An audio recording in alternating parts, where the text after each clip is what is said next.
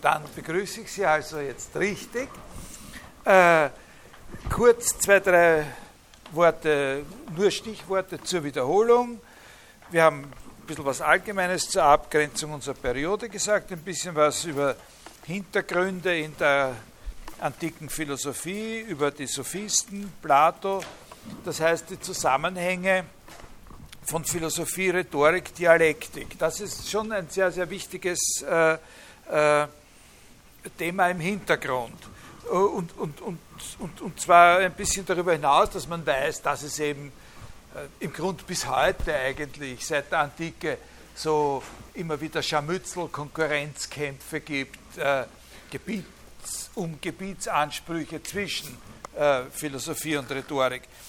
Dann haben wir äh, speziell ein kleines bisschen was über Aristoteles gesagt, die Bedeutung, die er hat als äh, durch seine Prägung dessen, was äh, eigentlich eine Wissenschaft ist. Das wird dann nochmal eine, eine, eine Rolle spielen in einem späteren Stadium unserer Vorlesung und vor allem auch als Erfinder der Wissenschaft Logik.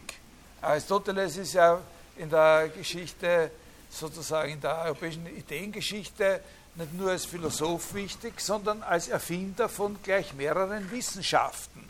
Also die zwei bedeutendsten Erfindungen, die er gemacht hat, wo er sozusagen ein Wissen, das schon vorhanden war, in eine Wissenschaft gebracht hat und gesagt hat, da müssten wir eigentlich eine Wissenschaft haben. Das ist eben die Logik einerseits und die Biologie.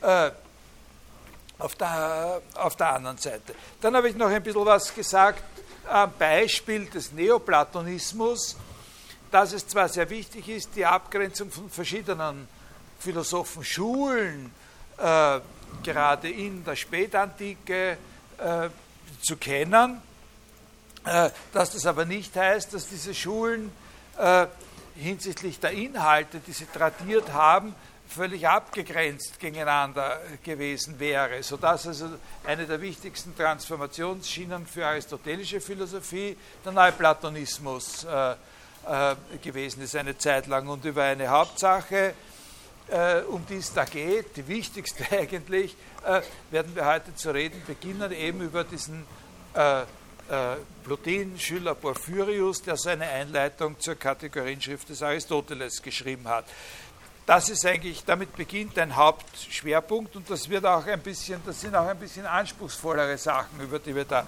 theoretisch anspruchsvollere Sachen. Vorher aber noch Nachtrag zu diesem Begriff System der freien Künste. Ich habe ja schon gesagt, äh, wenn man sich fragt, wie sind die antiken, spätantiken Lehren dann im 8., ins 8. Jahrhundert zu, zu jemandem wie diesem Alcuin gekommen, dann ist das Wichtige, dass eine große äh, Phase sozusagen der, äh, des äh, kulturellen Zusammenbruchs äh, überbrückt worden ist, äh, quasi für diese Überlieferung überbrückt worden ist durch die Institution der Klöster. Äh, da spielt eine Rolle ein gewisser Flavius Cassiodorus, das ist so eine Generation später als Boetius. Und der hat äh, Klöster gegründet und in diesen Klöstern Bücher, äh, Schriften zu sammeln äh, begonnen.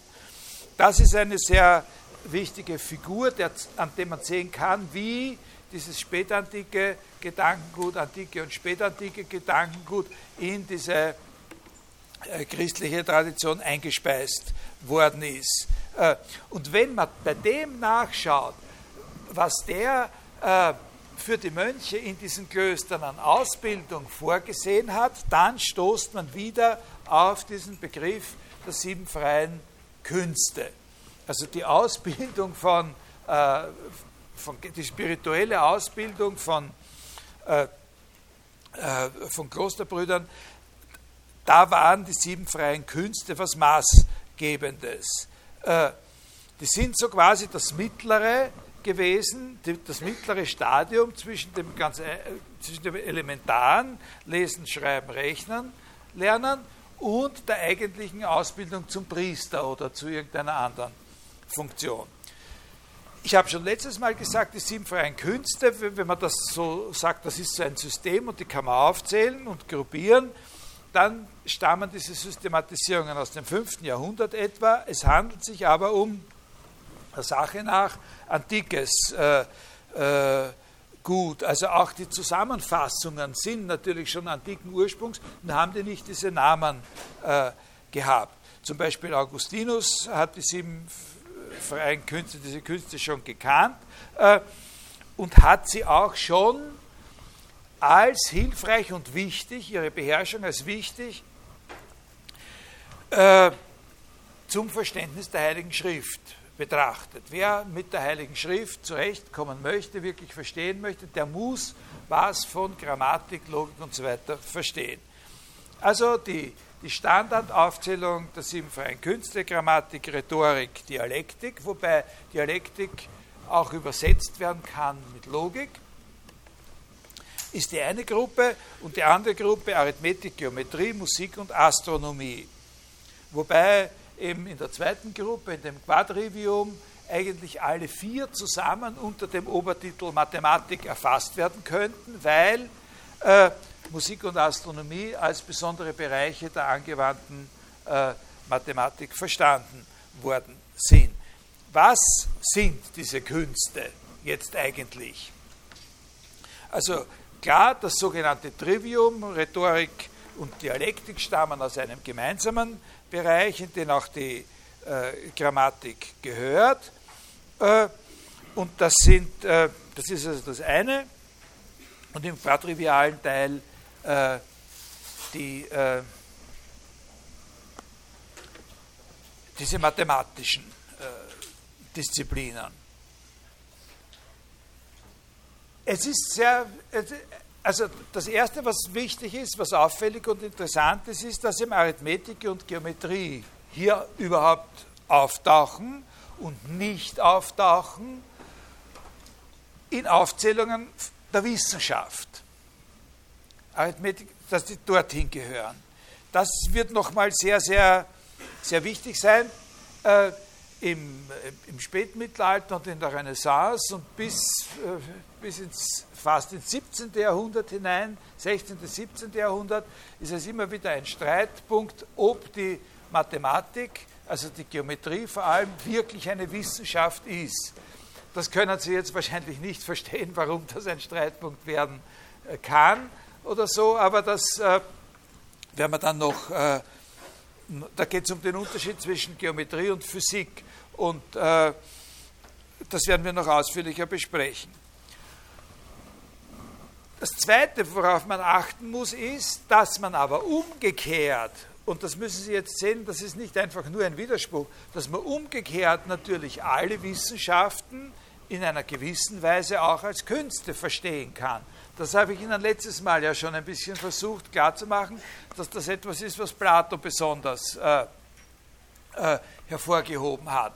Dass man die Wissenschaften als Künste verstehen muss, nämlich als hochentwickelte, höchstentwickelte Fähigkeiten von individuellen Menschen, die etwas Bestimmtes gelernt und perfektioniert haben, und zwar so weit perfektioniert haben, dass sie es nicht nur können, sondern auch erklären und weitergeben können. Ja? Können Sie sich daran erinnern? Insofern, in dieser Bedeutung sind Wissenschaften auf jeden Fall mal auch Künste, eine besondere Art von Künsten. Aber was wir jetzt gesehen haben, wenn wir es auch noch nicht ganz verstehen können, ist, sie sind die Wissenschaften nicht unter den Freien. Das ist was anderes, freie Künste und Wissenschaften. Äh, Physik zum Beispiel teilweise auch die Medizin, das sind richtige Wissenschaften, die sozusagen nur Wissenschaften sind.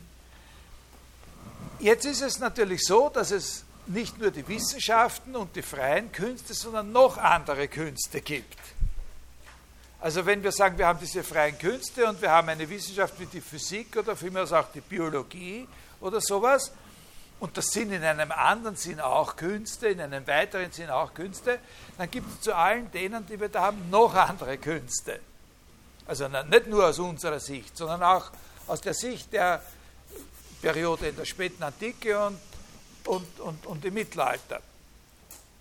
Äh, andere Künste kann heißen, solche, die in diesen Gruppen nicht, äh, nicht in der bisherigen Aufzählung nicht auftauchen, aber auch auftauchen könnten. Und dann kann es auch heißen, solche, die nie in einer solchen Aufzählung auftauchen. Also solche, die da manchmal auftauchen, äh, aber jetzt noch nicht erwähnt worden sind, das ist zum Beispiel die Architektur. Äh, aber bei Vitruv ist die Architektur, also das ist noch vor Christus, ne, ist die Architektur eigentlich eine freie Kunst.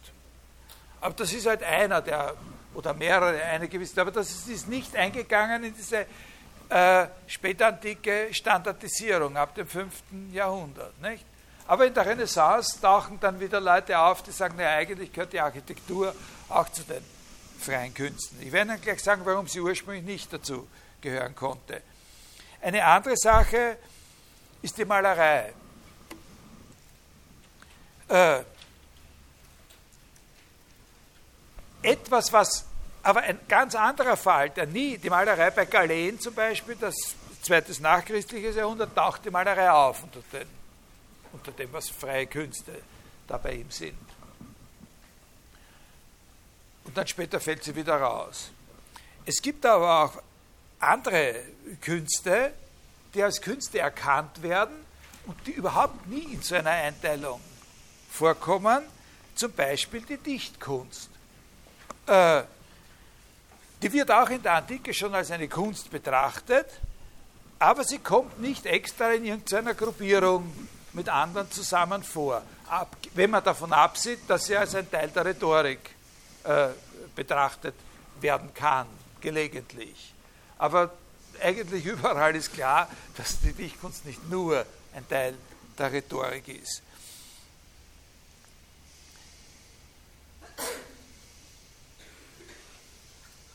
Das ist was ganz was anderes als unsere moderne Auffassung. Nicht? Weil für unsere moderne Auffassung, für die neuzeitliche moderne Auffassung, gehört die Dichtkunst in eine bestimmte Gruppe mit anderen Künsten, nämlich zu den sogenannten schönen Künsten.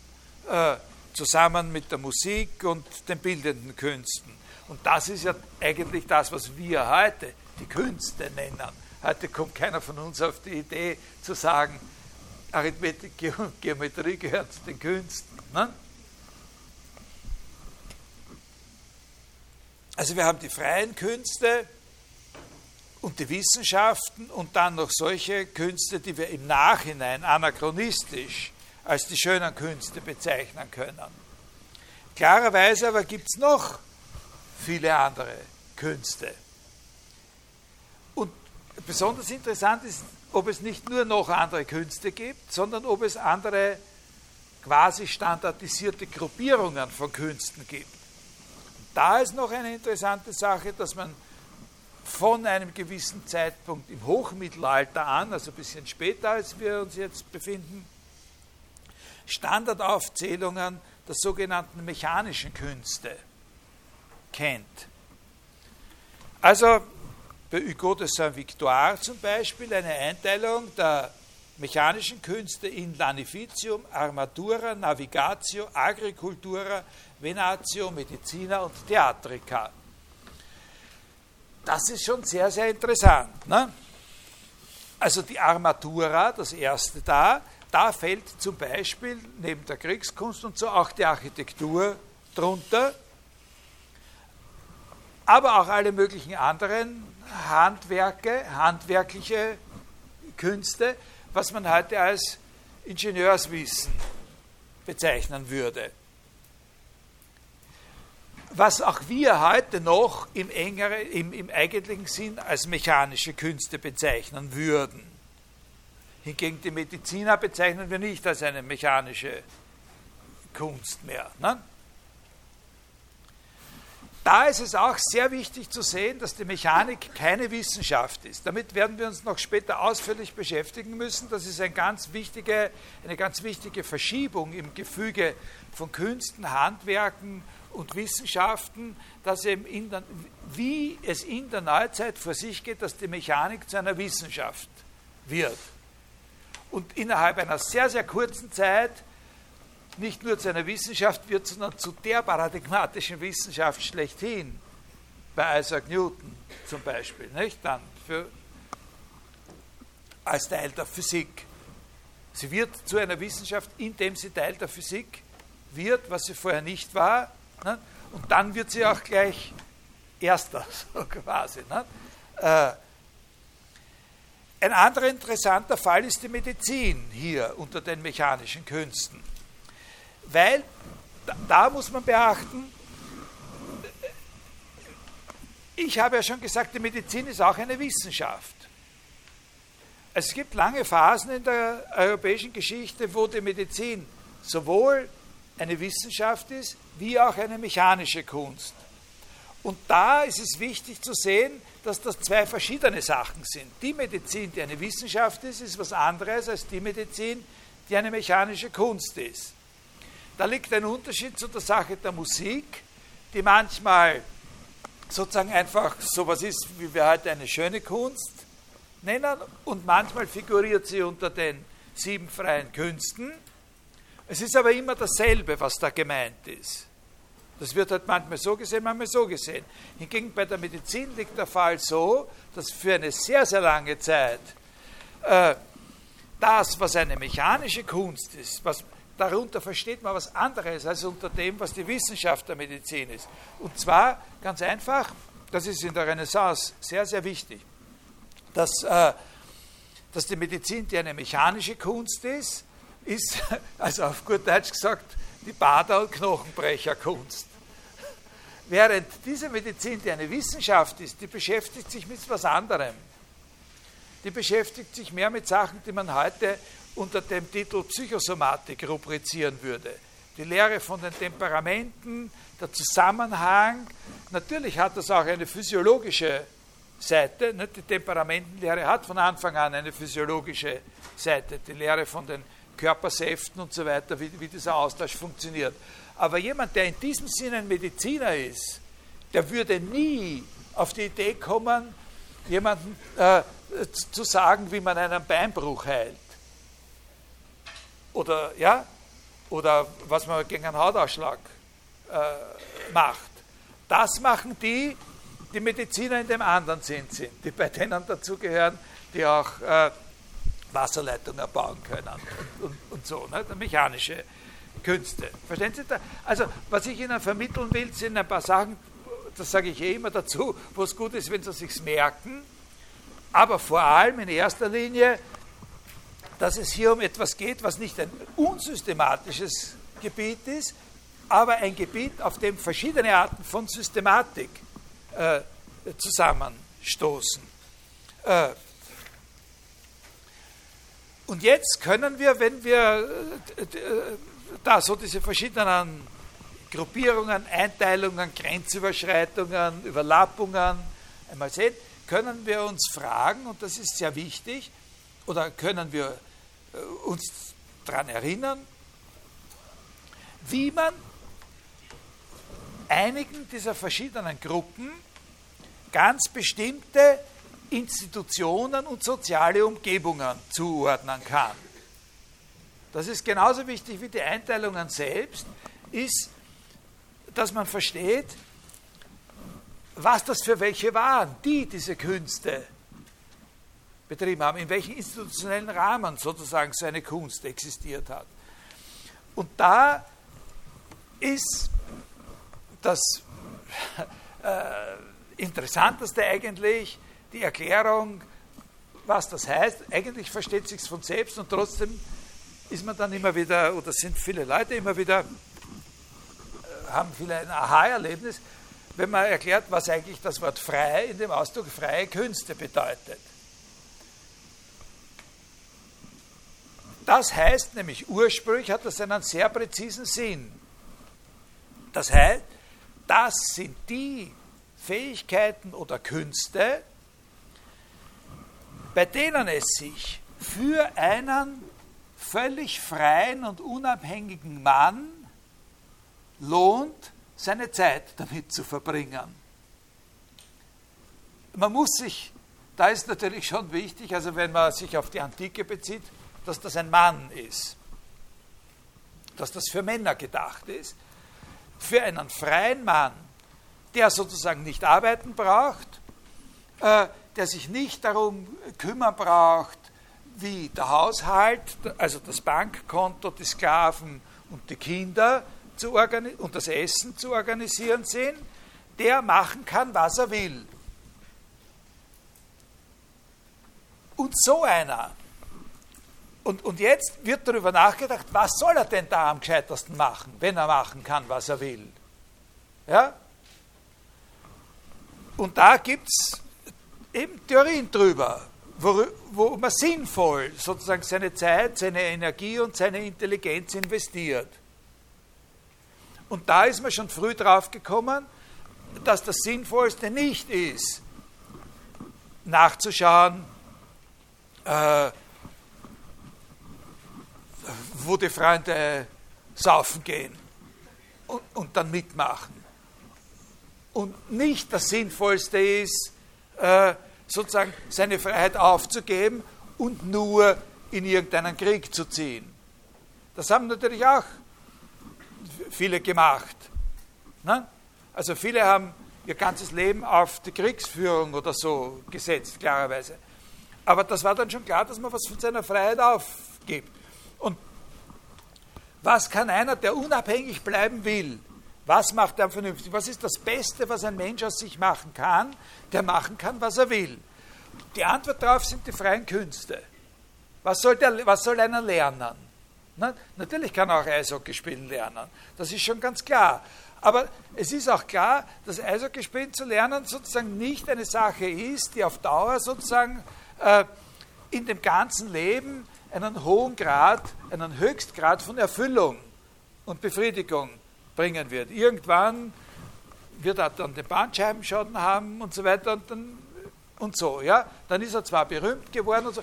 Da geht es natürlich auch um die Sache, was ist Ruhm? Ist Ruhm alles und was ist ein verdienter Ruhm? Was ist ein Ruhm, für den es sich auszahlt, zu leben und so? Ne? Und, und da ist auch klar, dass, man, dass der Ruhm, den man hat, wenn man ein, ein wenn man was Großes leistet in der, in der Geometrie, eine andere Haltbarkeit hat, auch über die Jahrtausende, wie wir wissen, als wenn man der beste Eishockeyspieler von Athen gewesen ist. Im vierten vorchristlichen Jahrhundert. Ne? Verstehen Sie, ja? Verstehen Sie das? Das heißt freie Künste.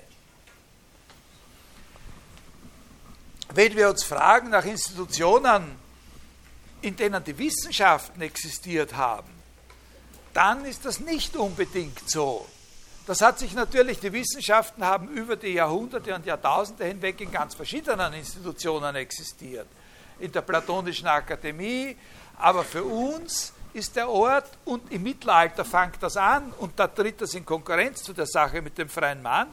Äh, Im Mittelalter fängt das an, dass sich als die Institution, in der die Wissenschaften existieren, die Universitäten profilieren.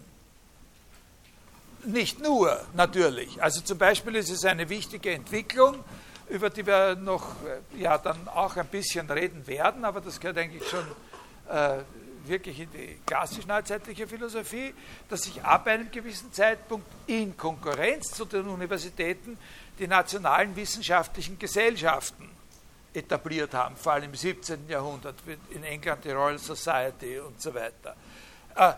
Also das ist mal so. Und heute wird auch, heute sind wir in einer Phase, wo, wo, das stark, wo die Universitäten stark unter Druck sind als äh, diejenigen Institutionen, die primär die Wissenschaften beherbergen. Und es immer viel mehr äh, außeruniversitäre und auch von den Universitäten Impulse ausgehen, Institutionen zu schaffen, die nicht Universitäten sind und wissenschaftliche Forschung betreiben. Ja, das ist ein, ein, ein, ein, ein wichtiger Punkt. Wo existieren die freien Künste? In den freien Männern. Wo existieren die Wissenschaften? In den Universitäten. Wo existieren die handwerklichen Künste? Das ist auch eine sehr, sehr interessante Angelegenheit. Da kann ich nicht viel Systematisches darüber sagen, aber in verschiedenen Organisations- und Traditionsformen, die teilweise auf direkten Lehrer-Schüler-Verhältnissen basieren, ab einer gewissen Zeit gibt es auch für die Überlieferung handwerklicher Künste eine Art von Schulen für dieses dann ab einem gewissen Zeitpunkt, zum Beispiel in gewissen Regionen wichtig, dass es diese Zunftsysteme gibt oder dergleichen. Aber etwas, was uns ein bisschen beschäftigen wird, ist in der Frühneuzeit eine große Welle der Entstehung von Akademien. Von Akademien, in denen teilweise das, was wir schöne Künste nennen, teilweise aber auch handwerkliche Künste äh, tradiert werden und die dann in einem Austausch mit Universitäten zum Teil dafür verantwortlich, also zum Beispiel Leonardo da Vinci, ja, als einzelne Figur, das ist ein Mensch, der ganz wichtig wurde als Repräsentant dafür, dass man äh, Fähigkeiten wie der Malerei oder, oder der Armatura eigentlich, also der Kriegskunst oder so, äh, dass die einen quasi oder fast wissenschaftlichen Status bekommen haben, weil Lehrpläne dafür definiert worden sind. Und nicht nur sozusagen persönlich von einem zum anderen weitergegeben wurde, was, äh, äh, worum es da geht. Ne? Können Sie mich verstehen? Das ist sehr wichtig. Das gehört bei diesen ganzen Einteilungen, ist es entscheidend, dass man immer weiß, welche Institutionen haben das überhaupt getragen. Und was ist es, was getragen wurde? Natürlich hauptsächlich die Überlief Weiter Weitergabe von Inhalten. Ne? Die Weitergabe und Weiterentwicklung von Inhalten. Also ein kleines Beispiel dafür, dass, äh, wie das mit diesen freien Künsten ist, zum Abschluss jetzt, weil ich bin schon wieder zu langsam.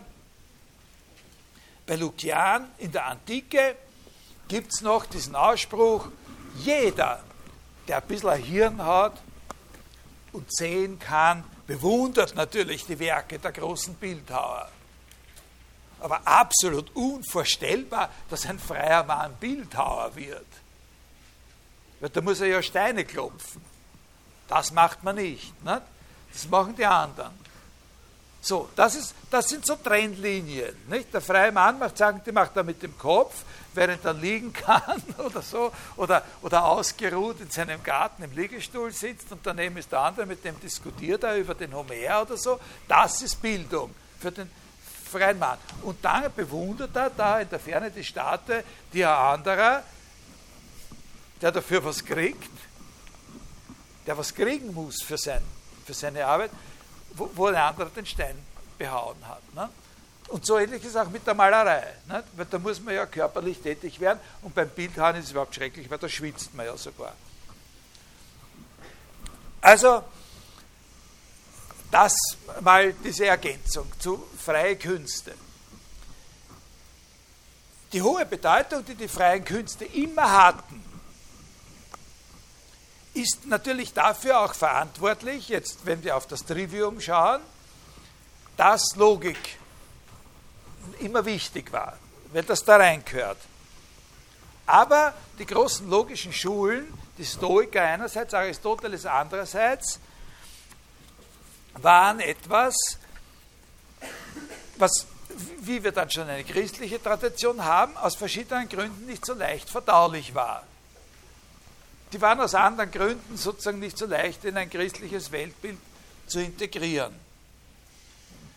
Und daher spielt eben dieser eine bestimmte Text, mit dem wir uns jetzt befassen werden, diese Einleitung des Porphyrius, so eine besonders große Rolle. Die spielt auch noch aus anderen Gründen eine große Rolle, aber da fangen wir jetzt an zu reden. Und zwar fangen wir zuerst mal an zu reden über den, äh, über den Aristoteles, weil ja dieser Text von dem Porphyrius eine Einleitung eben in die Kategorienschrift des Aristoteles ist. Also gehört es sich eigentlich, dass man mal schaut, was ist das überhaupt, nicht?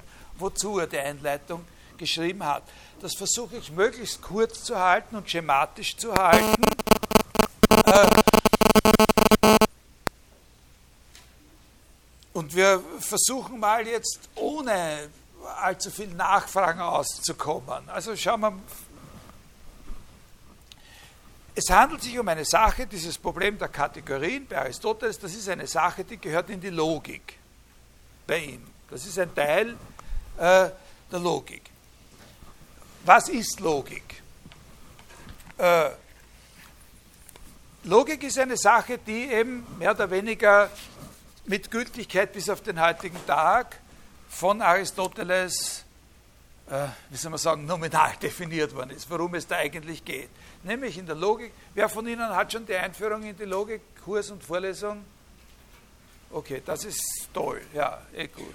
Äh, äh, also womit sich die Logik beschäftigt? Die Logik beschäftigt sich mit den gültigen Schlüssen. Die Logik versucht zu erklären, was ein gültiger Schluss ist. Die, weil die Logik eine Wissenschaft ist, versucht sie aus allgemeinen Prinzipien, aus allgemeinen Prinzipien zu erklären, was ein gültiger Schluss ist, und zwar so, dass sich aus diesen Prinzipien oder von diesen Prinzipien her von jedem vorgelegten Stück Sprache zeigen lässt, ob es ein gültiger Schluss ist oder nicht. Und zweitens, von allem, was ein gültiger Schluss ist, zeigen lässt, dass es ein gültiger Schluss ist. Also, dass man sozusagen alle gültig, dass man Prinzipien hat, aus denen man alles, was ein gültiger Schluss ist, sozusagen charakterisieren kann und nicht gezeigt werden könnte, dass es was gibt, was ein gültiger Schluss ist, was mit diesen Prinzipien nicht charakterisiert werden kann. Und dass man andersherum gesehen von allem, was einem überhaupt hergelegt wird, sagen kann, hier handelt es sich um einen gültigen Schluss oder nicht. Ja? Natürlich, jedem von uns fällt es sehr leicht, irgendeinen gültigen Schluss äh, zu präsentieren. Das ist kein Problem. Aber in allgemeinen Ausdrücken zu charakterisieren, was ein gültiger Schluss ist, so dass jeder als solcher erkannt werden kann, der einer ist und dass keiner wegbleibt, das ist eine Sache, die auch heute noch ein Problem ist. Aber die, die Feststellung, worum es in einer Wissenschaft geht, ist natürlich was anderes, als alle Ziele zu erfüllen, die mit dieser Wissenschaft gesetzt werden. Die Physik kommt dann, man weiß ungefähr, was Physik ist und trotzdem kommt man immer wieder auf neue Sachen drauf. Okay? So, was ist ein gültiger Schluss nach der Auffassung des Aristoteles? Die erste Beschreibung, die Aristoteles davon gibt, ist, also das Wort gültiger Schluss, so wie ich es jetzt verwende, wird von Aristoteles, heißt in der, in, in der Aristoteles, in der griechischen Sprache heißt das Syllogismos. Ne? So, und äh, was ist ein gültiger Schluss? Na, ist jemand von Ihnen da, der schon mal so eine Einführung in die theoretische Philosophie von mir gehört hat? Ja, also, da ist das immer das Gesatzel, das man auf jeden Fall auswendig lernen muss. Also, ein gültiger Schluss ist, sagt Aristoteles, ein Stückel Sprache von der Art, und zwar ein komplexes, zerlegbares Stückel Sprache von der Art, dass wenn ein bestimmter Teil von diesem Stück Sprache akzeptiert ist, ein anderer davon verschiedener Teil davon verschiedener Teil auf jeden Fall auch akzeptiert werden muss. Also ein gültiger Schluss ist sozusagen, was gültiger Schluss ist, fällt zusammen mit unserem Begriff von einer notwendigen Folge in der Sprache. Ne? Notwendige Folge. Ein Stück Sprache von der Art, dass wenn du das als Ganzes nimmst, und der ist in zwei Teile, und du sagst zu dem ersten Teil ja, dann kannst du nicht anders, als auch zu dem zweiten Teil Ja zu sagen. Das ist eine sehr allgemeine und formale Erklärung, nicht? was ein gültiger Schluss ist. Und das ist auch etwas, was man im Grund auch heute noch akzeptieren kann.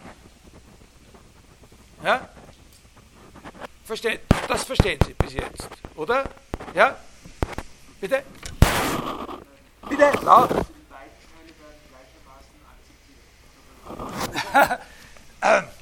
es geht um sozusagen Folge. Wenn Sie das erste akzeptieren, müssen Sie auch das zweite akzeptieren. Ein wichtiger Punkt äh, bei der praktischen Verwertung dieser Auffassung ist natürlich der, dass man jemanden, der noch nicht beide akzeptiert, ja, und wo man aber will, dass er beide akzeptiert, zuerst einmal dazu bringt, dass er den ersten Teil akzeptiert und dass man sich dann darauf verlassen kann, dass weil es ein gültiger Schluss ist, man ihn zwingen kann, auch den zweiten zu akzeptieren. Na? Weil ansonsten könnt ihr sagen, ich suche mir zwei Sachen aus, die sie akzeptieren. Na? Ja, ich suche mir einfach irgendwelche zwei Sachen aus, die sie akzeptieren. heute scheint die Sonne nicht, ist das eine, und das andere ist 2 und 2 ist 4. Das sind zwei Sachen, die Sie akzeptieren. Aber es wird mir sehr schwer fallen, Sie von Ihrer Akzeptanz, dass heute die Sonne nicht scheint, allein dazu zu bringen, dass Sie 2 und 2 ist 4 akzeptieren. Das wird nicht gehen.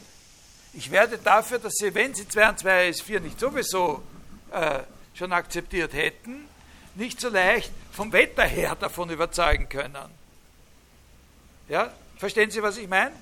Okay, also dass aus dem einen das andere folgt, obwohl das zweite vom ersten verschieden ist. Das ist der Witz, um den es dabei geht. Ja? Obwohl es verschieden ist, das erste benutzt werden kann, um das zweite zu erzwingen. Und zwar in der Sprache.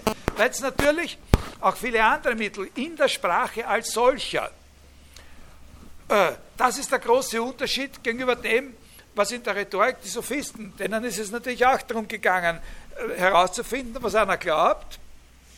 Ja, ein, ein Sophist, oder in der Rhetorik geht man oft so vor. Wenn man jemanden von was überzeugen will, wo man nicht sicher ist, ob er den so leicht dazu bringen wird, was ich, eine Versicherung für ein Auto, das nur mehr 300 Euro wert ist, eine Versicherung abzuschließen, wo er pro Monat an Tausender zahlt. Es wird nicht leicht sein. Äh, wie mache ich das? Ich muss, das macht man so, dass man, heraus, dass man irgendwas herausfindet, äh, wovon er überzeugt ist, was er akzeptiert. Und dann, dass man schaut, dass man e- einen Weg findet, der von dem, was er akzeptiert, zu dem, wovon wir wollen, dass er es auch akzeptiert, vermitteln kann. Das ist es ja, nicht? In der Rhetorik. Und da gibt es natürlich viele Mittel, die nicht in der Sprache selber liegen. Zum Beispiel, äh, dass man ihm irgendwas anderes verspricht oder dass man ihn bedroht, dass man ihm ein Angebot macht, das er nicht ablehnen kann. Äh, äh, oder so, oder dass man ihm was zu trinken gibt. Also, äh, ich, ich, als, als, Beispiel immer diesen, gibt es ja diesen tollen Film von dem, äh, jetzt weiß ich gar nicht mehr, wie der heißt, ich glaube ja, von dem Polt, ja, diesen, der bayerische Kabarettist, der äh, Gerhard Bolt, nicht? da gibt es einen Film, der ist, das ist alles sehenswert, was der gemacht hat, aber da gibt es einen Film, der heißt, glaube ich, Chaos, der fängt an mit einer Szene, wo irgendeiner, der überhaupt kein Geld hat, sitzt in seiner Wohnung, es klingelt, es kommt der Versicherungsagent rein, der legt ihm ein paar Sachen hin und innerhalb von, von zehn Minuten hat er, weiß ich wie viele Versicherungen äh, abgeschlossen. Was hat der gemacht? Nicht? Dass er den dazu gebracht hat. Alles Mögliche, nicht nur. Aber was uns bei dem Begriff des gültigen Schlusses interessiert, sind solche Beziehungen, die unabhängig, solche Beziehungen von dieser Art, aber unabhängig davon, dass mich einer anbrüllt, mir schmeichelt, mir etwas verspricht, mich besticht oder so, sondern die sich für jeden, der überhaupt die Sprache beherrscht, sozusagen als unabweisbar darstellen. Ja? Und äh, das ist mal das, das eine. Ja? Das ist ganz normal. Und jetzt haben wir so äh, ein, ein, ein, Vorverständnis von dem, was ein gültiger Schluss ist. Eben ein bisschen Sprache der Art, dass es aus zwei Teilen besteht, die die Eigenschaft haben, dass wenn man das eine akzeptiert, man nicht umhin kann, auch das andere zu akzeptieren. Und die Frage, die sich, wenn die Logik eine Wissenschaft ist, diese Wissenschaft jetzt stellt, ist, wie schauen diese Gebilde aus? Wie schauen sprachliche Gebilde aus, die diese Bedingung erfüllen? allgemein charakterisiert. Ein einzelnes herzulegen ist keine Kunst. Ne?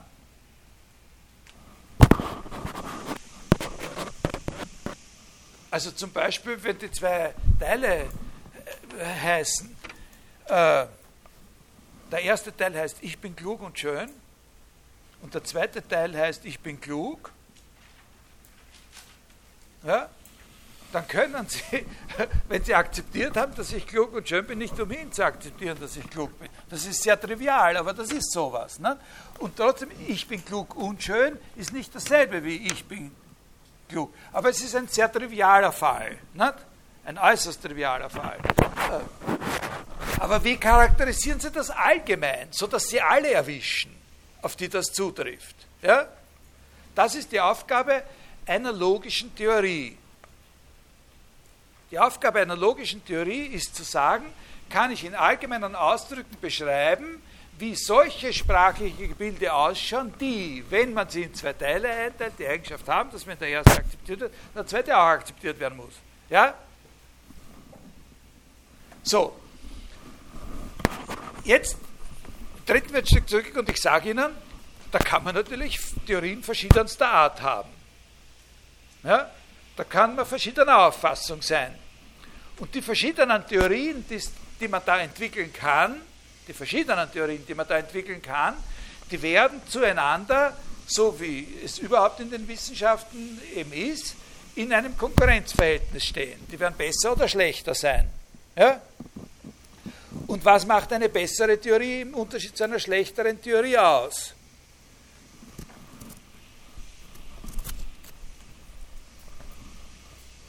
Jetzt sagen wir mal, wir interessieren uns nur für solche Theorien, die nicht falsch sind. Ja? Was heißt nicht falsch sind? Aus denen man nicht ableiten kann, dass etwas ein gültiger Schluss wäre, was in Wirklichkeit gar keiner ist. Ne? Also sie sollen nur richtige bringen.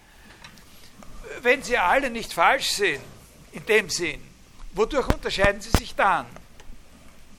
Sie unterscheiden sich dann natürlich dadurch, wie viele von dem, was wir intuitiv als gültige Schlüsse betrachten, sie abzuleiten imstande sind.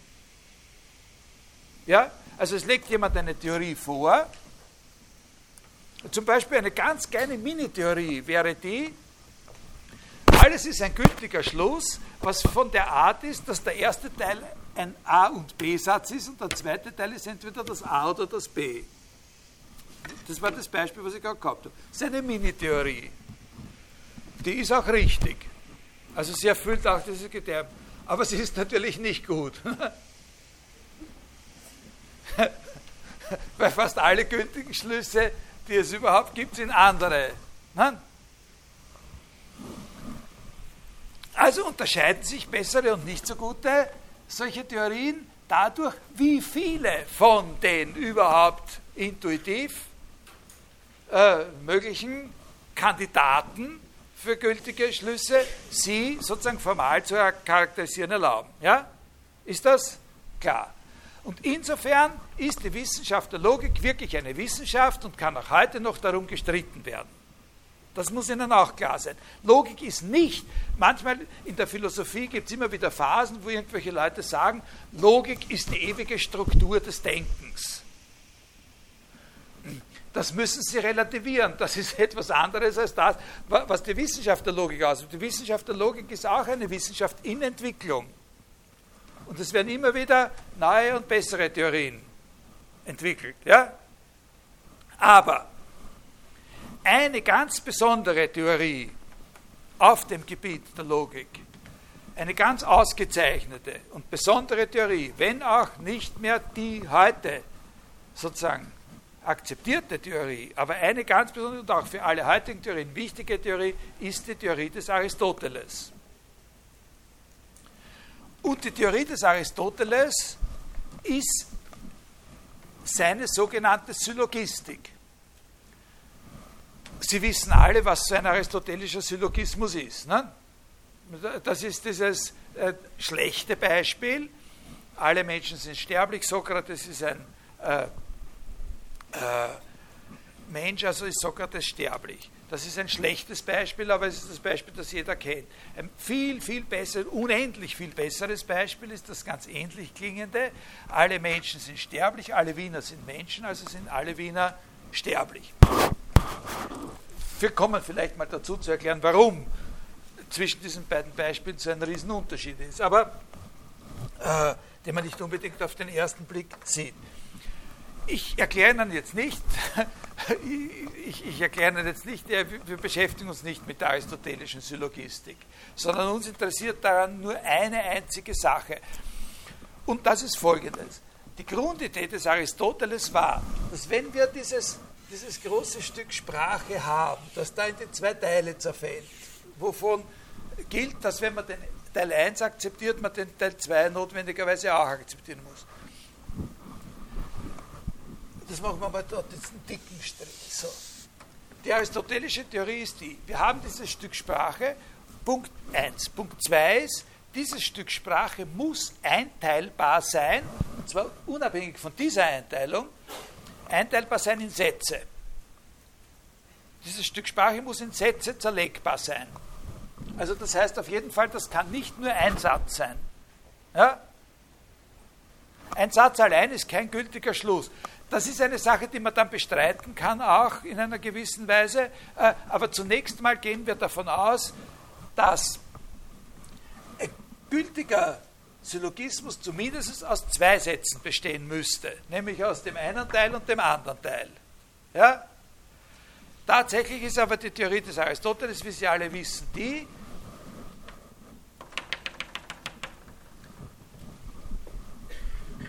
dass ein gültiger Syllogismus aus drei Sätzen besteht. Ja? Nämlich, dass der Teil, den man akzeptiert, als erstes aus zwei Sätzen besteht, den beiden sogenannten Prämissen, und dass das, was man dann akzeptieren muss, wenn man das erste akzeptiert hat,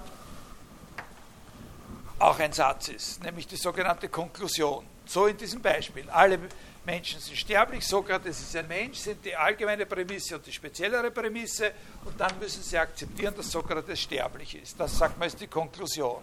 Also das Wichtige, was uns interessiert, ist ein Gefüge aus Sprache, das zerlegbar sein muss in Sätze. Und das Letzte, was ganz entscheidend ist, dass, und das macht die eigentliche Charakteristik, das ist eine das sind Sachen, die teilen auch die modernen Logikauffassungen noch mit dem Aristoteles im Grund, im Großen und Ganzen. Kein Mensch würde heute sagen, man muss da zwei Sätze davor haben, äh, aber im Grund ist das noch, noch gemeinsamer Grund zwischen Aristoteles und der modernen Logik. Äh, wo der, die, der, der, der echte Unterschied ist, dass in, in der aristotelischen Theorie eine Grundvoraussetzung auch ist, dass diese einzelnen Sätze äh,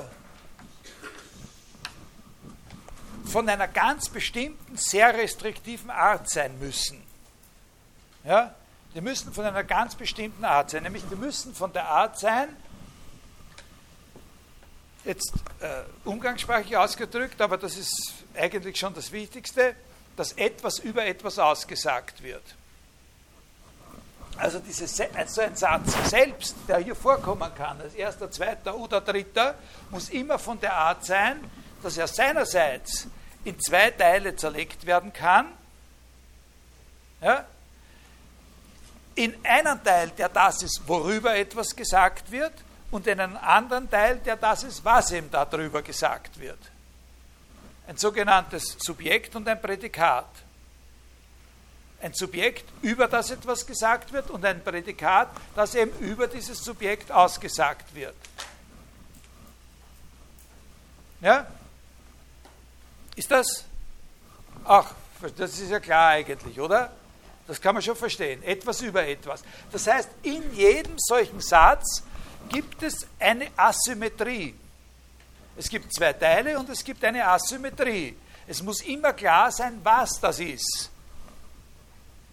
was über das andere ausgesagt wird und was dieses andere ist, worüber etwas gesagt wird. Die Rollen müssen festgelegt sein. Ja?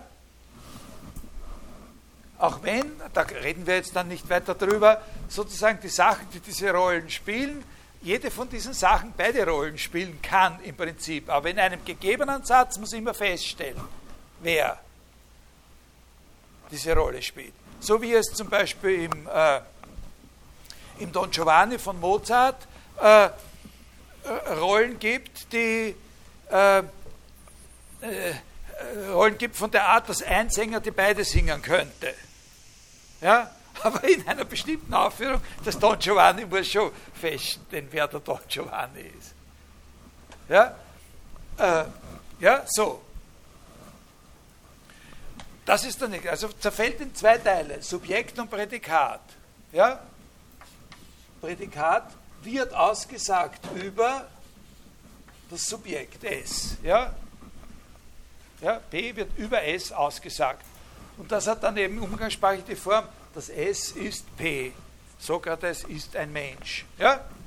Ja? So, und die letzte Restriktion des Aristoteles, was erst so richtig jetzt dann, dass er was über heißt, noch einmal sehr stark einschränkt. Ja?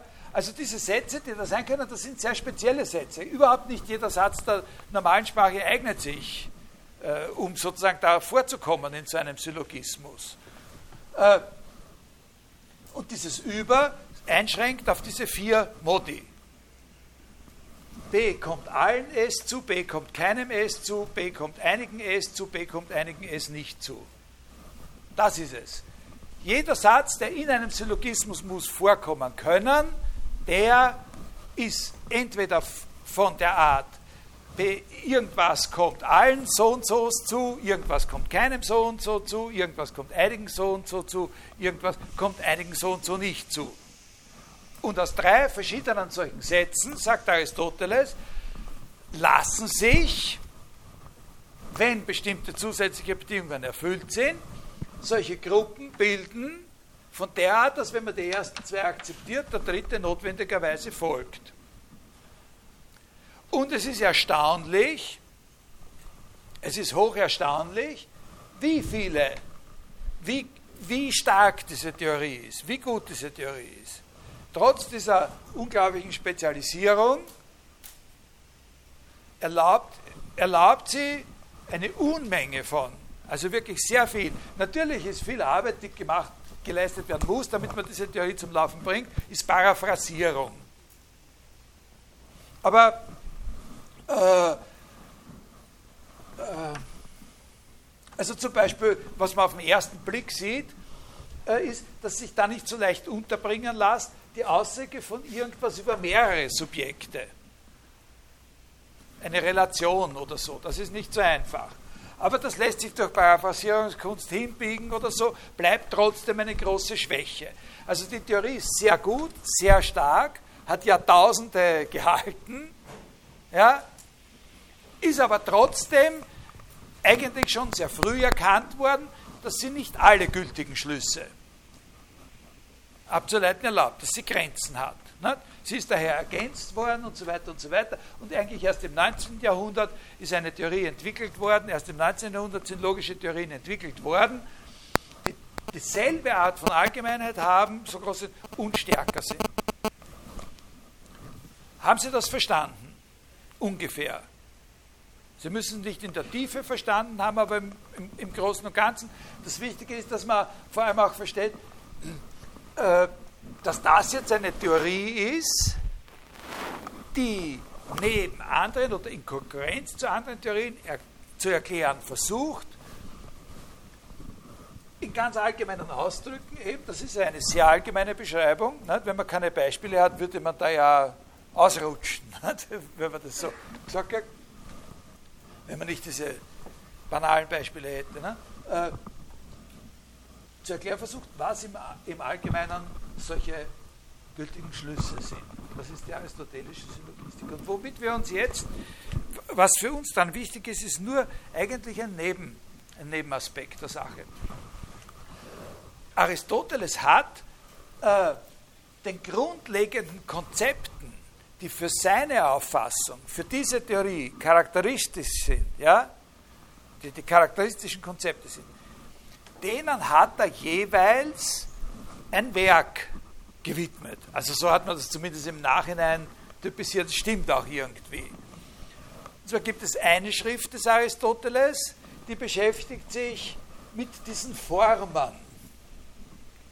Also das kennen Sie ja vielleicht, diese Barbara und so weiter Sachen, diese, diese Formen. Als Ganze. Das ist die erste Analytik.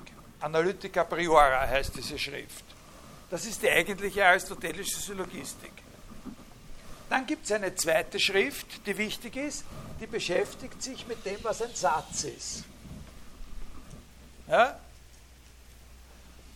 Äh, die heißt Perihermeneias über die Auslegung. Da redet er darüber, was eigentlich ein Satz ist. Da geht es natürlich auch um die Unterscheidung zwischen dem, was wir grammatisch als einen Satz akzeptieren können und dem, was so ein Satz ist, diese spezielle Art von Satz. Und äh, es gibt ja viele Sätze, die das nicht sind. Ne? Also da gibt es erst einmal zum Beispiel die ganze große Gruppe, die da nicht in Frage kommen, sind die Frage- und Befehlssätze. Ne? Äh, aber auch unter den Behauptungssätzen, hier kommen ja nur Behauptungssätze in Frage, weil nur Behauptungssätze erfüllen diese Bedingung, dass etwas über etwas ausgesagt wird. Äh, äh, auch unter den Behauptungssätzen sind viele, die hier nicht in Frage kommen. Zum Beispiel die Wenn-Dann-Sätze können hier nicht in Frage kommen, weil in einem Wenn-Dann-Satz wird nicht etwas über etwas ausgesagt. Äh, hingegen kann man darüber streiten, ob das Ganze eventuell ein Wenn-Dann-Satz sein könnte. Aber das so. Also eine zweite Schrift über das, was ist ein Satz, und eine dritte Schrift über diese Dinger da. Was sind, wie würden wir die bezeichnen? Die Prädikate und Subjekte, wenn Sie an diese Beispiele mit den Wienern und mit dem Sokrates, mit dem sterblichen Sokrates denken, dann würden wir zunächst wahrscheinlich mal sagen, das sind die Inhalte. Nicht? Ja, das sind die Inhalte, das, was eben da das ist, was über ein anderes gesagt wird und das, was eben dieses andere ist, worüber wir etwas sagen. Ja? Würden wir sagen.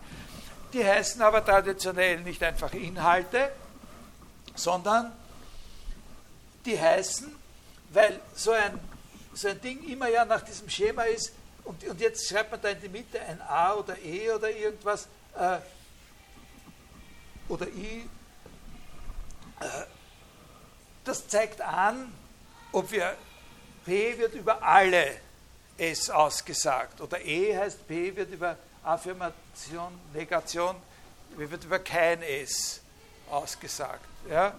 Äh, kein Mensch äh,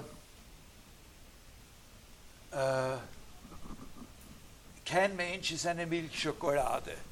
Äh, also so, ja. Äh, Milchschokolade kommt P, E, keine Menschen zu. Ne? Milchschokolade Mensch und dazwischen ein E. Ja? Äh, und wenn man das so aufgeschrieben hat, nennt man diese Dinge, die da an der Seite stehen, die Termini, die Grenzen, die, das, die den Satz begrenzen, rechts und links sozusagen, grafisch. Ja? Die Termini. Also so ein Satz besteht aus den Termini und was man noch kennen muss, um den Satz zu kennen, ist die Art und Weise, wie das eine über das andere ausgesagt wird. Und das nennt man Copula. Ne?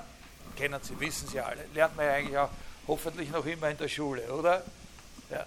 Also die heißen Termini. Und diese dritte Schrift des Aristoteles beschäftigt sich mit den Termini als solchen.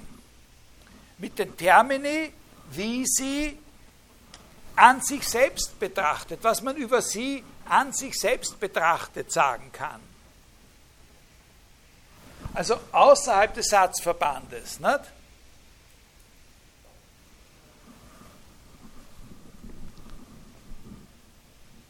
Und das ist die Kategorienschrift des Aristoteles. Und zwar beschäftigt sich die Kategorienschrift, was kann man denn über diese Termini sagen? Natürlich, wenn man sie außerhalb des Satzverbandes betrachtet. Man kann solche Sachen sagen, wie zum Beispiel ein großer Unterschied äh, zwischen dem einen Fall, wo, wo, ich darauf schließe, dass der Sokrates sterblich ist, und dem anderen Fall, wo äh, ich darauf schließe, dass die Wiener sterblich sind, ist der, dass der Sokrates ein Individuum ist.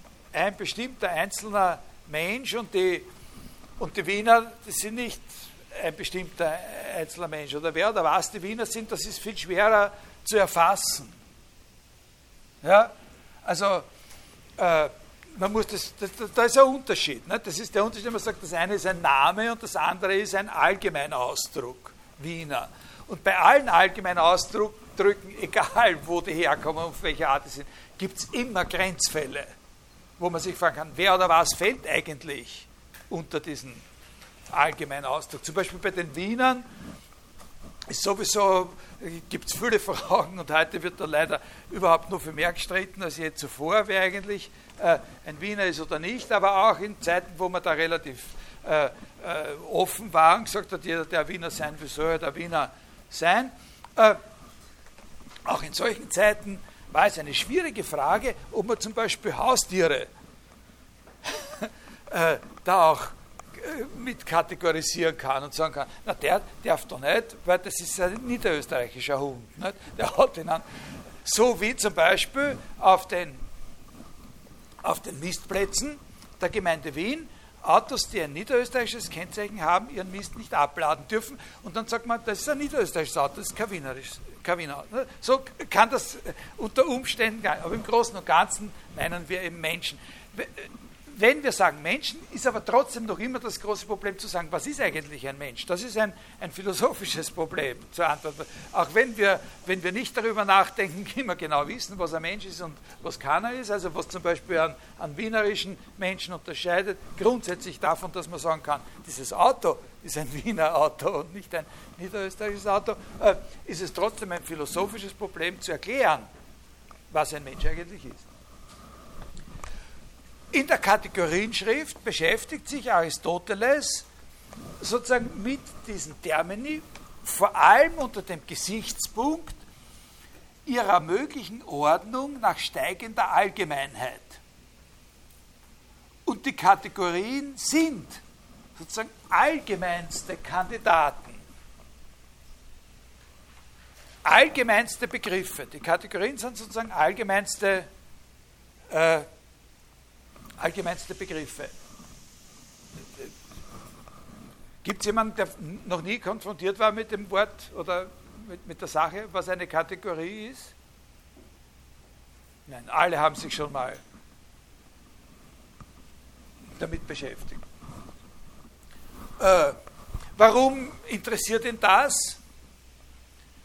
Das ist nicht schwer zu sehen, warum ihn gerade das so interessiert, weil das entscheidend ist dafür, wie diese Syllogismen funktionieren.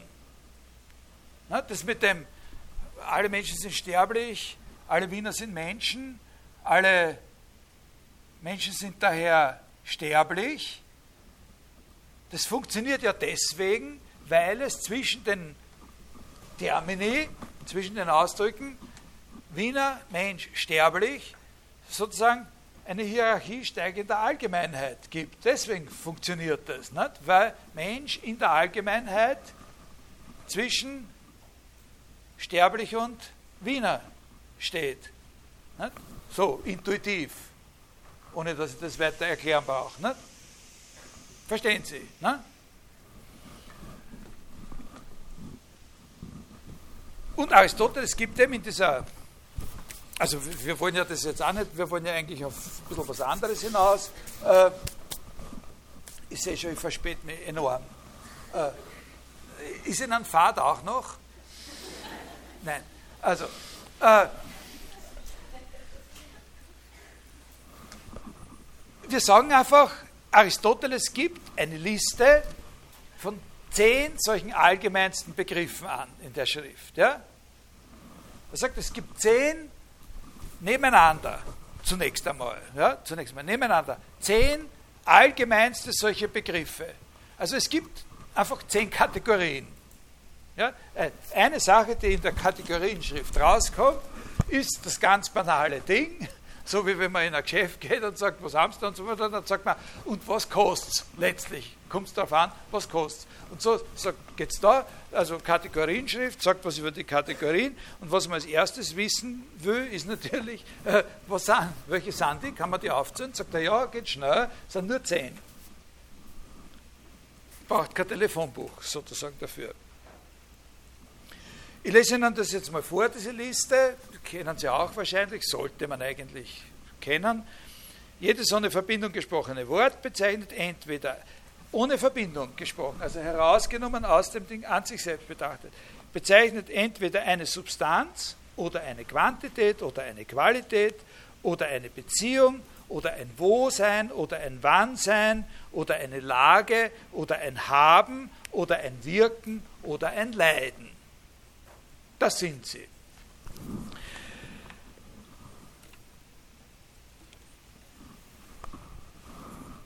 Ganz wichtig ist, dass man diese Aufzählung auf sehr verschiedene Arten verstehen kann. Man kann, die Aufzählung ist klar als solche, aber was damit eigentlich intendiert wird, ist nicht eindeutig.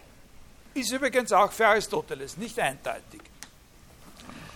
Ohne Anspruch auf Vollständigkeit zwei oder drei verschiedene Deutungsvarianten. Man kann sagen, das wäre jetzt ein eher grammatischer Zugang und stimmt auch zunächst mal mit seiner Wortwahl ein bisschen überein.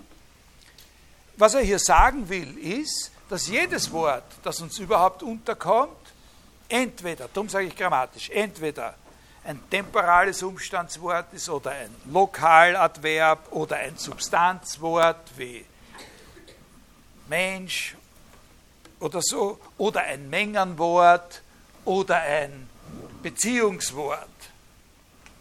Ja? Jedes Wort, das uns überhaupt vorkommt, ist entweder sozusagen ein Substanzwort, also diese bestimmte Art von Hauptwort, oder ein Umstandswort, wie hier oder weit weg, oder ein Quantität, ein Mengenwort, äh, wie viel oder wenig oder nichts oder irgendwas wenigstens oder so, äh, oder ein, ein Qualitätswort. Also das heißt bezeichnet eine Eigenschaft, die einer Sache zukommen könnte, die von einem Substanzwort bezeichnet wird. Ne? Wie grün, schwer, dick, dünn oder ja? So, jedes Wort, dann wäre es eine, eine eigentlich eine grammatische Einteilung der Wörter. Oder man könnte es auch, wie man sagt, ontologisch verstehen, diese Einteilung.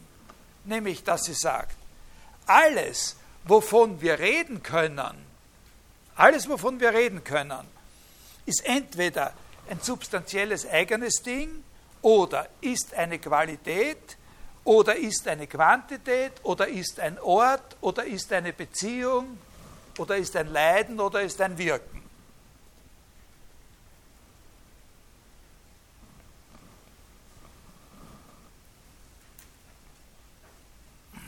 was weiß ich, äh, Kochen. Was ist das Kochen? Na? Man könnte natürlich streiten, aber man wird es unterbringen. Es ist eine Art von Handlung, eine Aktivität. Ne? Würde man es, ne? das Kochen selbst.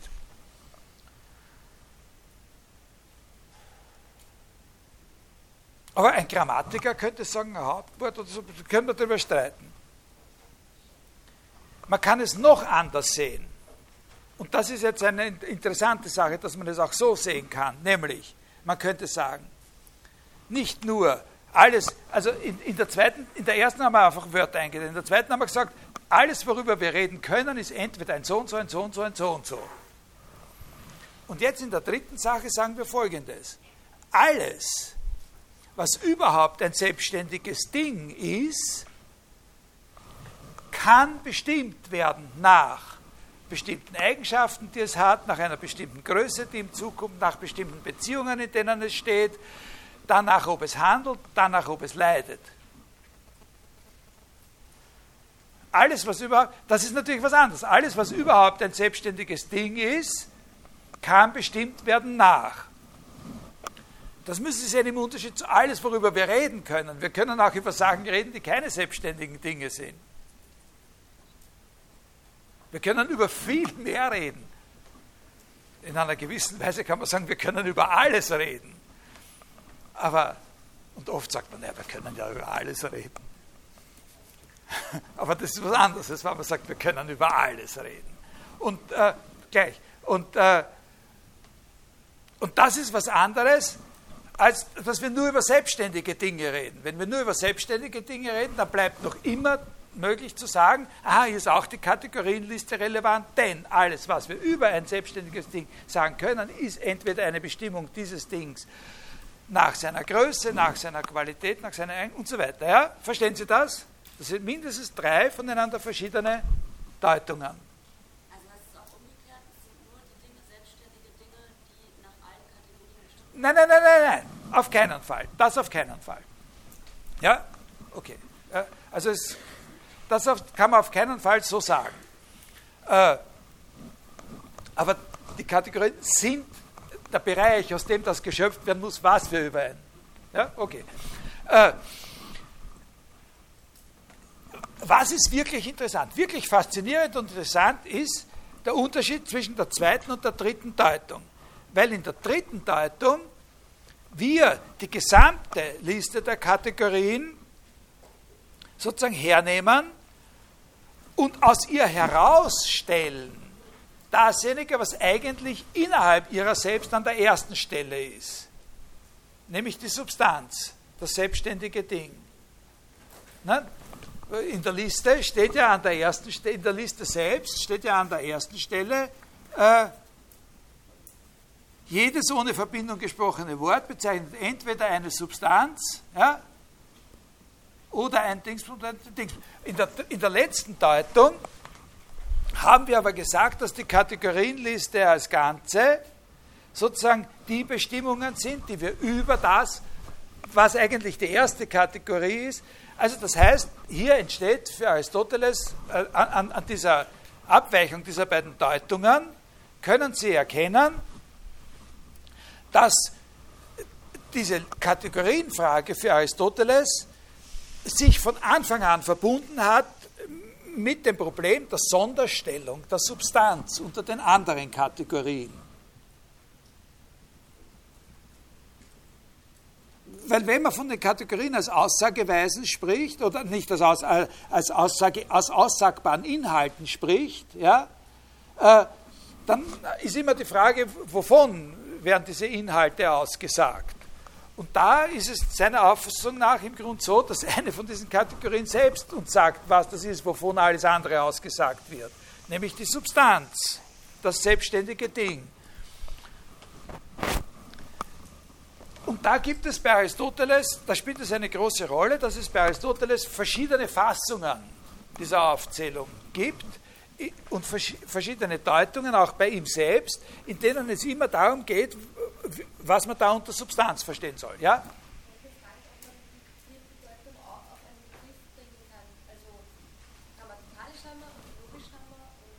Das ist auch ontologisch. Oder? Ja. Ja. Könnte man sagen. Semantisch-ontologisch. Ja? Äh, welche Inhalte können denn über ein Ding überhaupt ausgesagt werden?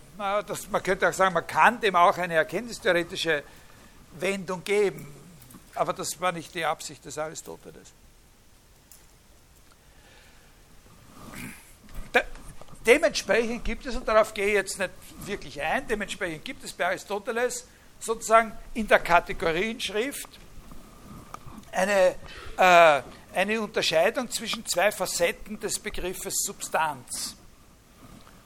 Äh, er macht in, in, der Kategorienschrift macht er den Unterschied zwischen einer sogenannten ersten und einer zweiten Substanz. Äh, und erste Substanz heißt Substanz im eminenten Sinn, im eigentlichen, im stärksten Sinn. Ja? Und er versteht unter Substanz im eigentlichen und stärksten Sinn äh, sogenannte erste Substanz versteht er das individuelle einzelne Ding. Und das ist gemünzt genau auf, diesen, auf diese dritte Interpretation. Das individuelle, ein individuelles einzelnes Ding ist immer dasjenige, was das letztlich zugrunde liegende ist, über das anderes ausgesagt wird. Ja? Für ihn. Und das ist erste Substanz. Sokrates. Meine Katze Munki. Ja, das sind typische sozusagen solche erste Substanzen über die wird immer alles andere ausgesagt und die haben seiner Auffassung nach die Eigenschaft, dass sie ihrerseits nicht über irgendwas anderes ausgesagt werden können. Die sind immer das letzte zugrunde liegende. Aber er würde nicht sagen erste Substanz, wenn er nicht auch eine Vorstellung davon hätte, was wir als eine zweite Substanz verstehen können, also was auch an dieser ersten Stelle der Kategorienliste stehen kann. Und das sind dann sozusagen solche generische Substanzen wie Mensch. Ja? Mensch. In, dieser Liste, wenn wir sagen, wovon reden wir? Zweite Deutung. Wovon reden wir? Reden Sie jetzt von einer Eigenschaft oder von einem Ort oder, oder von einer bestimmten Art von Sache? Ja, ich rede von einer bestimmten Art von Sache. Ja, und von welcher Art von Sachen?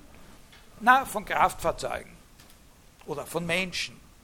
Na, ich rede jetzt von Tieren. Haben Sie das nicht verstanden, dass ich von Tieren spreche und nicht von äh, Kunstwerken?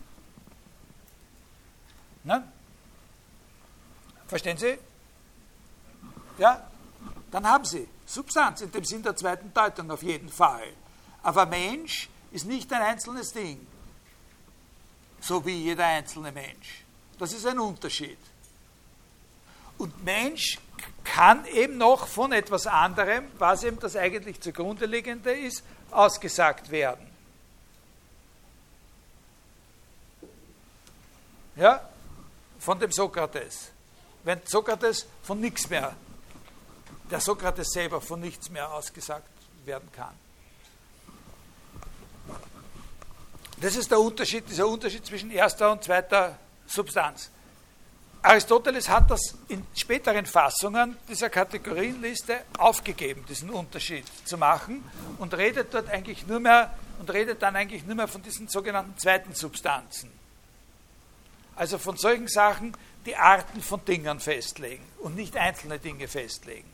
Ist aber natürlich der Auffassung gewesen, dass alles letztlich von einzelnen Dingen ausgesagt werden muss. Aber da hat er deutlicher herausgearbeitet, dass es ihm eben in diesen Kategorien um höchste Allgemeinheiten, um Allgemeinheiten geht. Haben Sie so ungefähr heraus, was gemeint ist? Ein wichtiger Punkt ist der, was man festhalten muss, auch am Rande, dass die aufeinander nicht reduzierbar sind, diese zehn. Es gibt da nicht noch was Höheres. Uns allen würde natürlich noch was einfallen. Na? Jeden fällt noch was ein. Das ist auch dem Aristoteles eingefallen. Oberhalb dieser Kategorien kann noch sowas stehen wie Sein. Alles, was überhaupt ist, ist. Na? Zum Unterschied von dem, was nicht ist. egal. Ne? Oder alles, worüber wir reden, ist etwas, worüber wir reden oder so. Aber das ist nicht so. Die sind aufeinander irreduzibel. Sein, das Sein, die Existenz ja, und das Einssein sind Bestimmungen, die nicht höchste Allgemeinheiten sind. Also, das, ich hoffe, Sie haben das jetzt ungefähr verstanden, oder? Worum es bei diesen Kategorien geht. Also es geht, also das auf sehen, es geht um Verschiedenes, man kann es grammatikalisch, man kann es so ontologisch sehen. Das, die zweite Deutung ist eine Deutung, äh, die wir benutzen, die wir uns verständlich machen können, wenn wir an diese Ratespiele denken, von der Art wie, ich denke mir was aus und Sie müssen draufkommen, was das ist, was ich mir ausdenke, indem Sie mir lauter Fragen stellen, äh, die mit Ja oder Nein zu beantworten sind. Ich denke mir aus, ich bin ein sowieso. Ja? Und Sie müssen jetzt draufkommen, was ich mir ausgedacht habe. Und dann fragen Sie mich irgendwas. Also Sie können mich, wenn Sie Aristoteles gelesen haben, können Sie zum Beispiel fragen, äh, bist du eine Qualität oder bist du eine Quantität? Und dann können Sie runtergehen. Nicht? Wenn ich eine Quantität bin, dann können Sie sagen groß oder klein oder, oder sowas. Ne? Ja? Verstehen Sie? Und da ist es ja möglich, ich kann ja sein, was ich will. Da kann ich auch, wenn ich, wenn ich, wenn ich das sein kann, was ich mir ausdenke, dann kann ich natürlich auch etwas sein, was kein selbstständiges Ding ist. Dann kann ich eine Eigenschaft sein. Als solche einfach. Ich kann die Dummheit sein. Schlechthin. Ja? Ich bin einfach die Dummheit. Und dann lasse ich Sie draufkommen. Ne? Und wenn Sie Aristoteles äh, äh, äh, kennen, so, so von oben dann marschieren, so dann durchmarschieren, fangen Sie bei den Kategorien an, dann teilen Sie mir ein, dann tun Sie da weiter einteilen und so die, die Eigenschaften in Eigenschaften, die dem zukommen können, dem zukommen und so, ja? Das ist die zweite. Aber in der dritten Deutung ist eine Priorität gesetzt. Da geht es eben darum,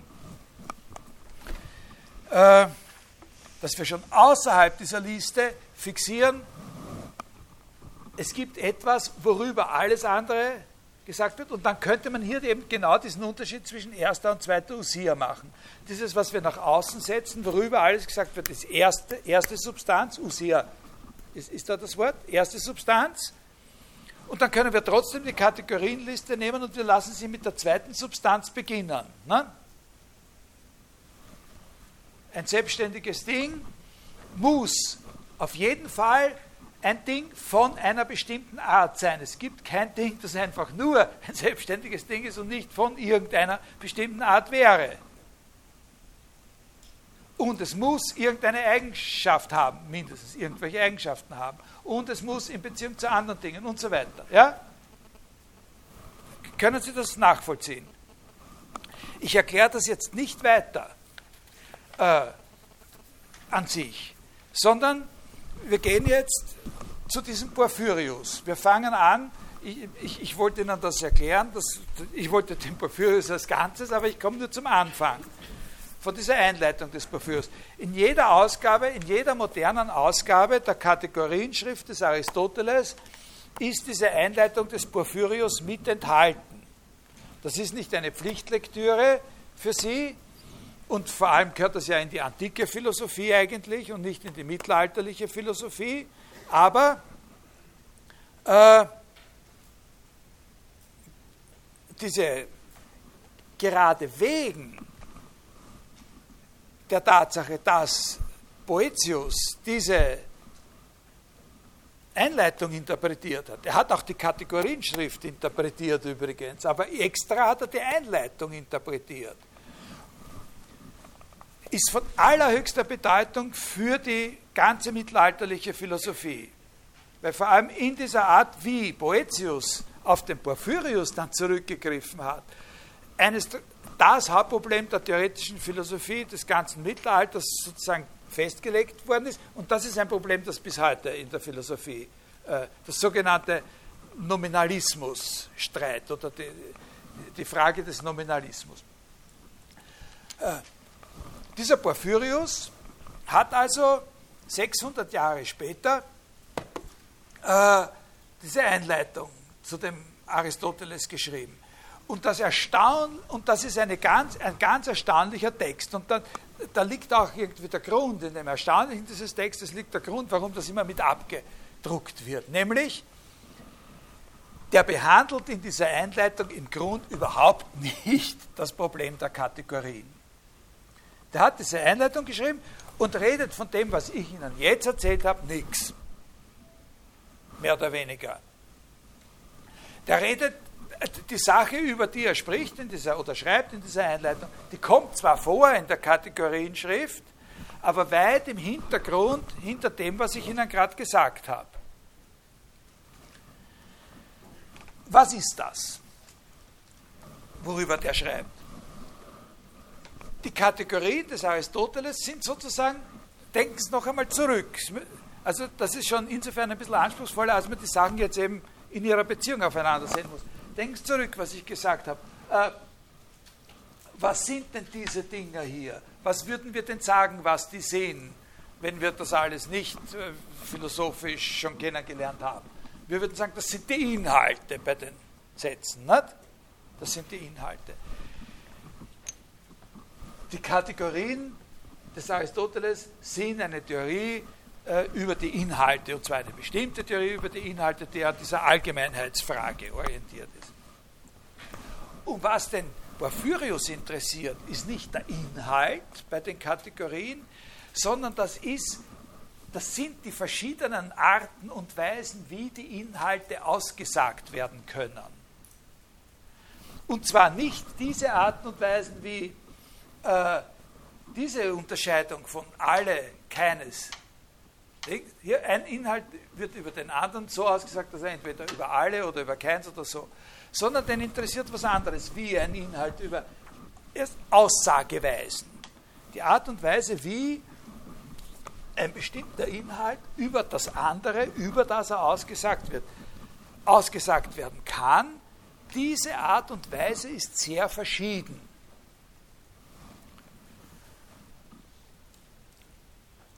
Diese Aussageweisen haben einen Namen. Ja, also die Kategorien, das ist jetzt ein Terminus technicus, ein philosophischer Fachbegriff, ne, den wir jetzt ein bisschen in seiner aristotelischen Bedeutung kennengelernt haben.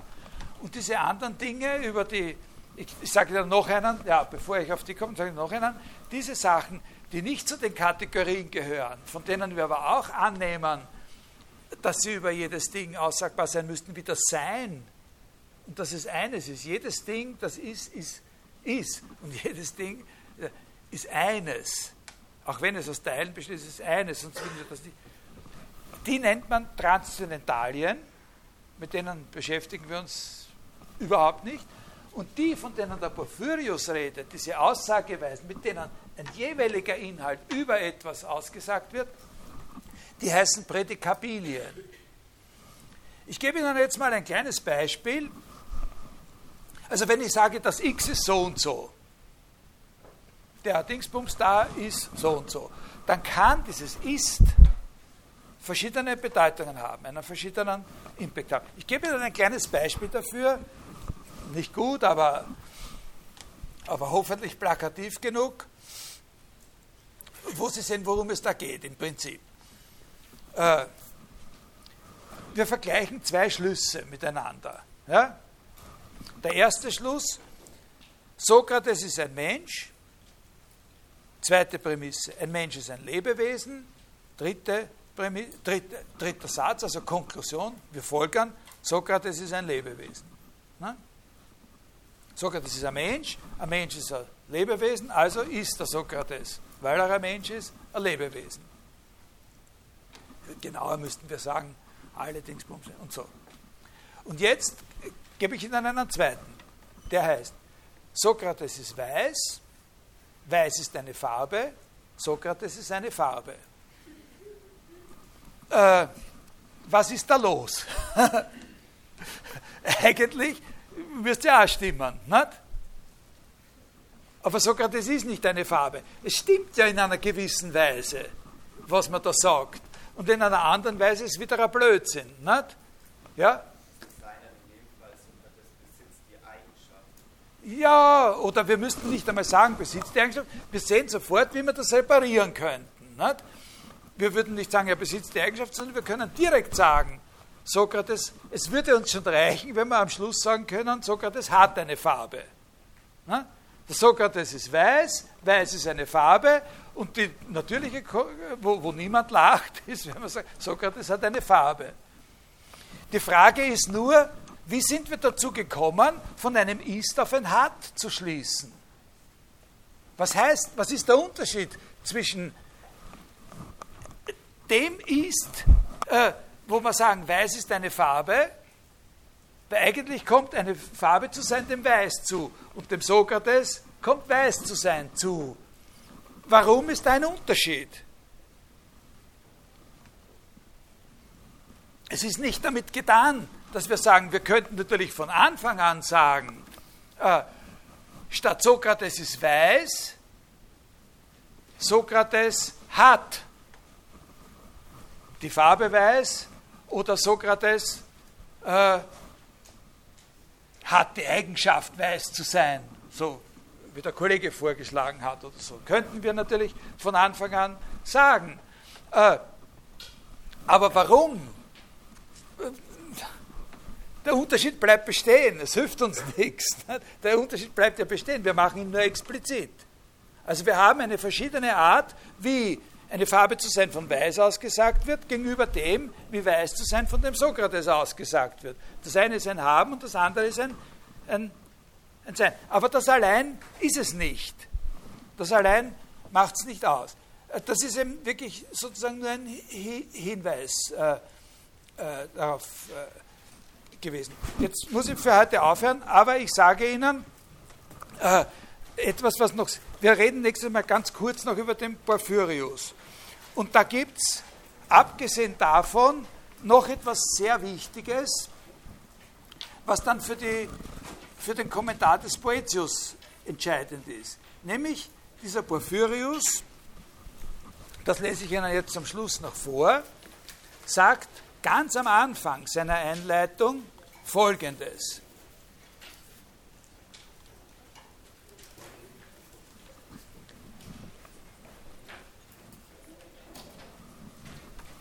Was er nicht will, worüber er überhaupt nicht reden will in, de, in seiner Sache.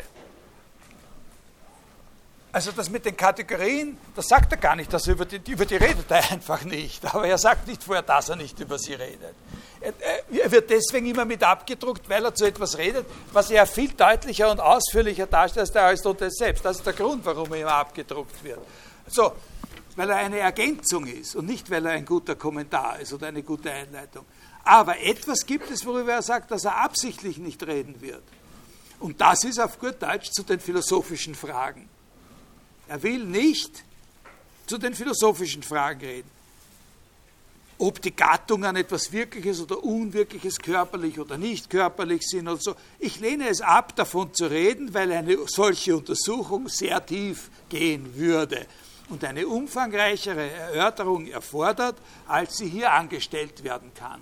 Und das ist ein ganz entscheidender Punkt, weil dieser Poetius nämlich in seinem Kommentar zu dem Porphyrius sagen wird, und ich werde genau darüber reden. Genau über diese Fragen, über diese philosophischen Fragen, die mit dem Problem dieser Aussageweisen äh, verbunden sind. Also bis nächste Woche.